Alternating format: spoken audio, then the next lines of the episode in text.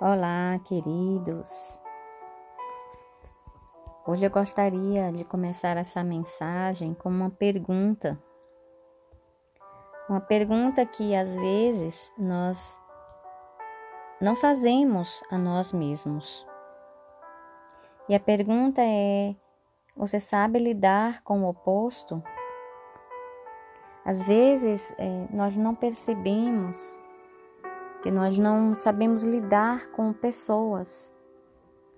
Exigimos muito dos outros e menos de nós mesmos. Muitas vezes não aceitamos até mesmo conselhos do nosso melhor amigo. E daí dizemos a seguinte frase: Pessoas que não me conhecem não podem me dar conselhos. Quem já ouviu essa frase? Mas qual é o problema de aceitarmos uma ideia, um conselho, uma direção?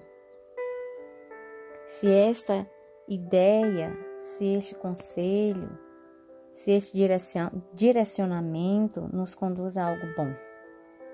Não é verdade? A maior dificuldade no aprendizado não é aprendermos o conhecimento, mas é perceber que nós necessitamos dele. Então, o segredo é se deixar ser ensinável, estar aberto ao aprendizado, aprender com a vida, com os outros e até com os nossos próprios erros. Quem sabe lidar com pessoas tem uma vida muito mais leve. É como se do nosso interior saísse rios de águas limpas. Mesmo que no ambiente onde nós trabalhemos, onde nós vivemos, ou mesmo o ambiente da família, seja ainda não seja um ambiente perfeito, aquele que nós gostaríamos de ter, ou mesmo que o ambiente onde nós trabalhamos ou nos relacionamos, existam pessoas difíceis, complicadas,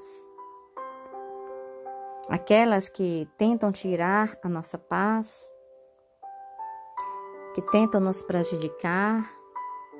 O fato é que a sua paz interior,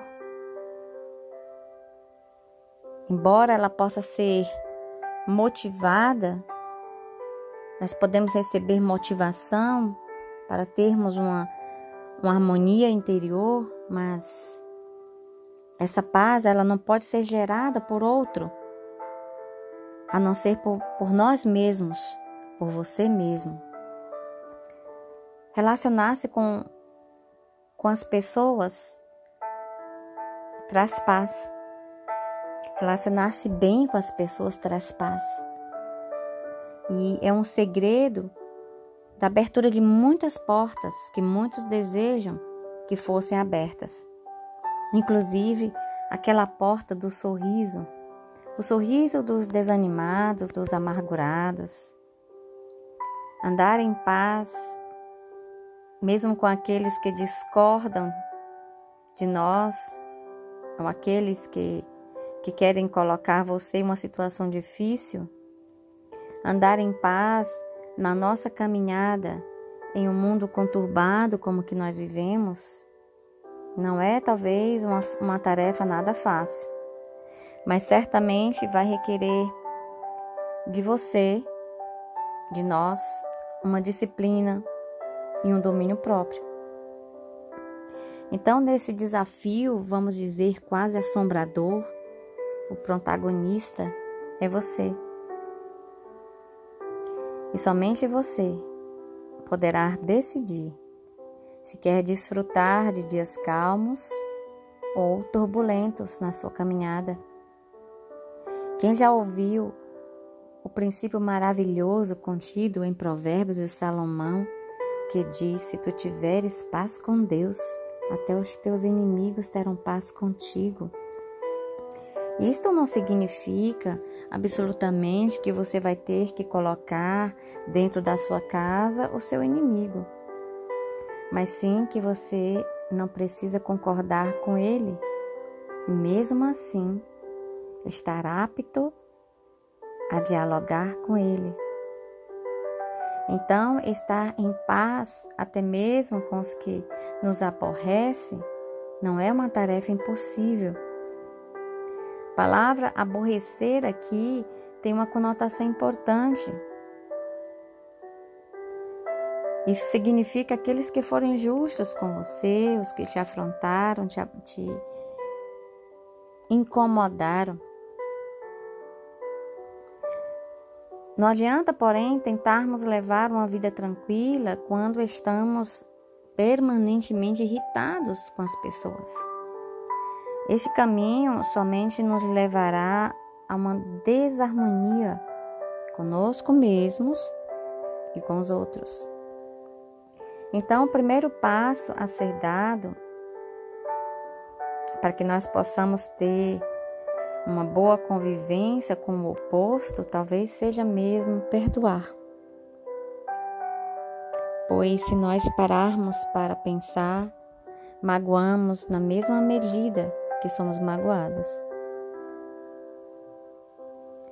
O segundo passo é entender que nós somos falhos e que muito provavelmente cometemos até mais erros com as pessoas do que elas cometeram conosco. Se nós pudéssemos para, parafrasear o Mestre Jesus, quando ele disse: Quem nunca errou, atire a primeira pedra.